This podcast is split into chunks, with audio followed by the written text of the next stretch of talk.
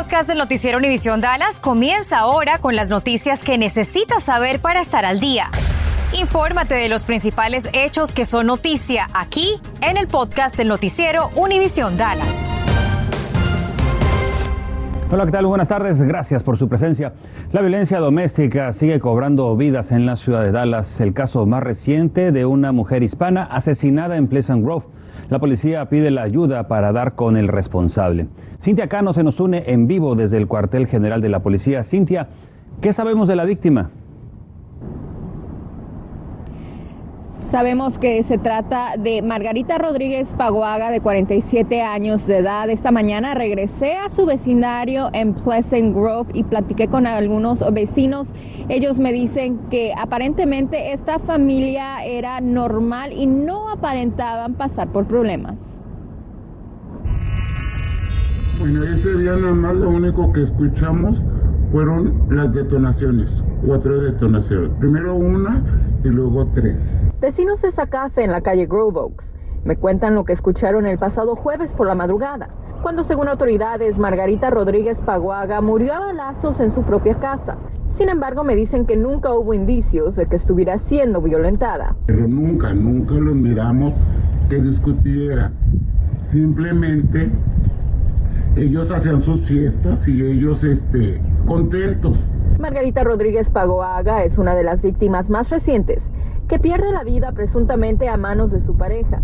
La policía de Dallas confirmó que se trató de un incidente de violencia doméstica. El departamento policíaco incluso creó una unidad especializada para ayudar a estas víctimas y luchar en contra de estos crímenes.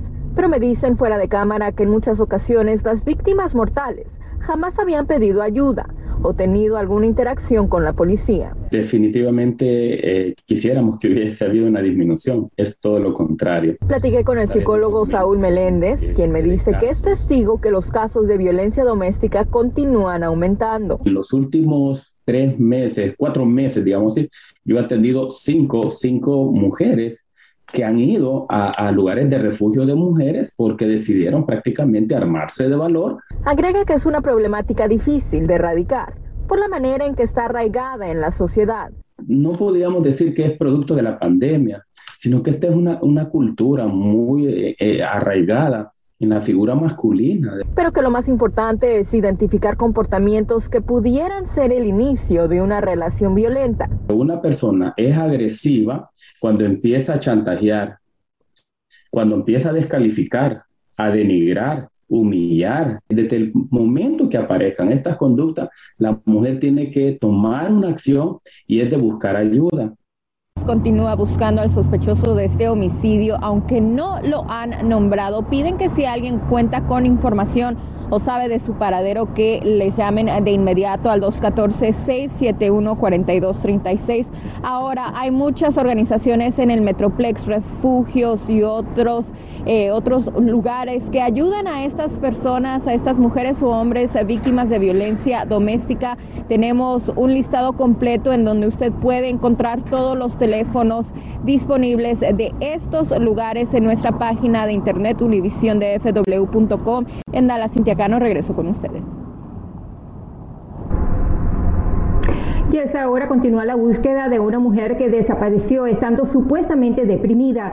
Los departamentos de policías de las ciudades de Dallas, Tesoro y también de Grand Prairie buscan desde ayer a Ji Chan de 25 años porque encontraron su auto abandonado pero con las llaves aún adentro cerca del lago Mountain Creek y temen lo peor. La mujer salió de su casa de Tesoro a la una de la madrugada de este domingo estando deprimida. Hasta ahora su familia no ha querido compartir una foto de ella.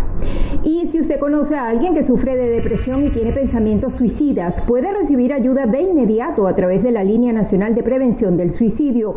El número lo tiene en pantalla, es el 1-800-273-8255. Trabajan las 24 horas del día, los 7 días de la semana y las llamadas son completamente confidenciales. ¿Sabía usted que luego de cada censo poblacional en la ciudad de Dallas se revisan los mapas para redistribuir los distritos?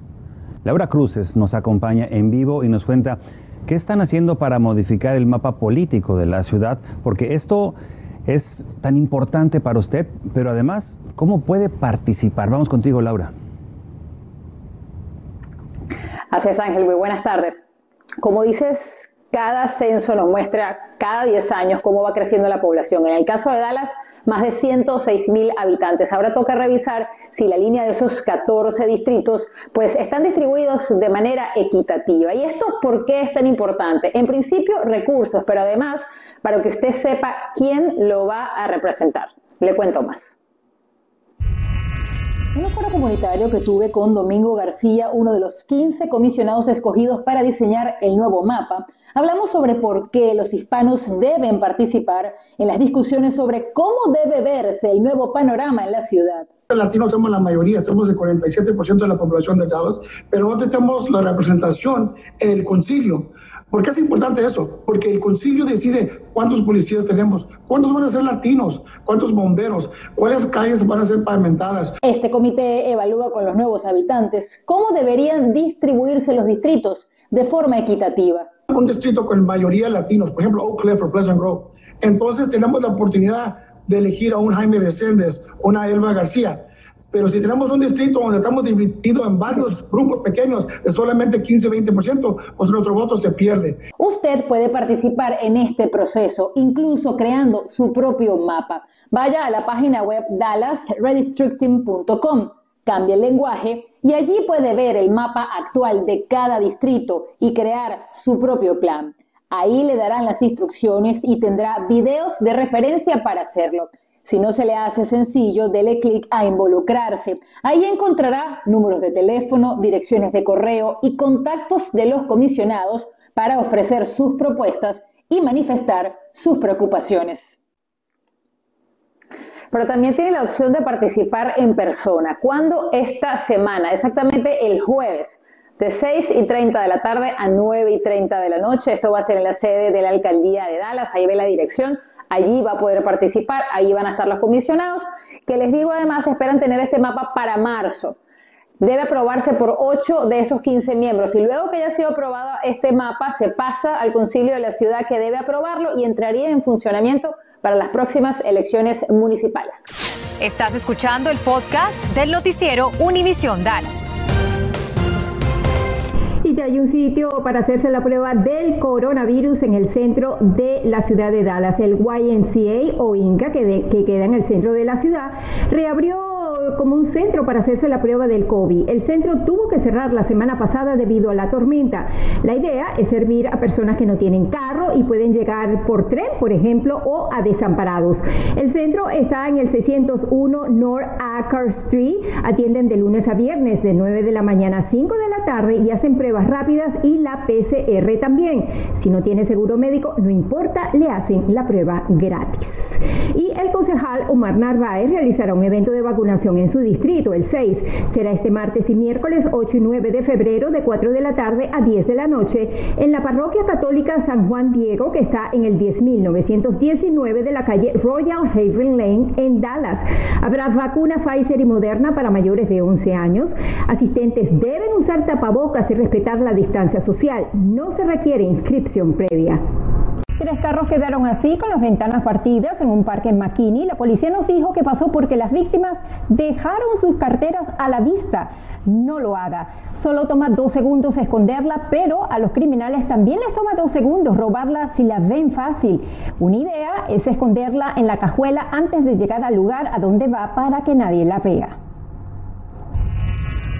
El Departamento de Seguridad Pública de Texas tiene a partir de hoy nuevos requisitos para quienes pretendan tener una licencia comercial CDL para conducir vehículos pesados. Los aspirantes deben cumplir con los requisitos mínimos de capacitación federal del nivel básico antes de que se les permita tomar ciertas pruebas para la licencia de conducir. Es decir, quienes por primera vez solicitan la licencia comercial clase A o clase B. Además, quienes también pretendan conducir un autobús escolar, un autobús de pasajeros o un camión de materiales peligrosos. Quienes ya cuentan con la licencia CDL no están sujetos a estos nuevos requisitos, pero deberán obtener la certificación cuando les toque renovar su licencia. Ahora bien, para hacer una cita con el Departamento de Seguridad Pública, ustedes pueden ingresar a su sitio de internet que aparece aquí abajo precisamente, que es www.txdpsscheduler.com. Y esta mañana la preparatoria Everman fue cerrada debido a una amenaza. La preparatoria, que está ubicada en la calle Race, en la ciudad de Everman, fue cerrada como medida de precaución luego que autoridades recibieran una comunicación sobre una supuesta arma de fuego adentro de ella. Al final, la amenaza resultó ser una falsa alarma. Esta semana permanecerá cerrada la preparatoria Lake Worth porque pues no va a tener clases debido a una inundación en el plantel provocada por el mal funcionamiento del mecanismo de descarga automática de un urinario del baño de los niños. El distrito escolar dejó claro que esa será la única escuela sin clases.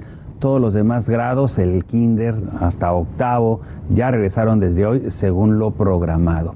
Las clases perdidas en la preparatoria Lake Worth se recuperarán en las siguientes fechas, 18 y 21 de febrero, 21 de marzo y 27 de mayo. Los estudiantes de Lake Worth High School pueden recoger sus paquetes de comida el 7 y el 9 de febrero entre las 11.30 de la mañana y las 12.30 del mediodía por las instalaciones deportivas. ¿Cómo están amigos? Qué gusto saludarlos. Vámonos rápidamente con la información deportiva y es por eso que nos trasladamos hasta Los Ángeles. Ahí está Luis Alberto Martínez que nos tiene todo el reporte rumbo al Super Bowl 56. Saludos al interior del Convention Center en Los Ángeles, sede de la prensa para el Super Bowl 56. Ya hubo el primer contacto con uno de los equipos rumbo al Super Bowl. Ya en esta semana fue con los Cincinnati Bengals muy temprano a las 7 de la mañana, hora de Los Ángeles.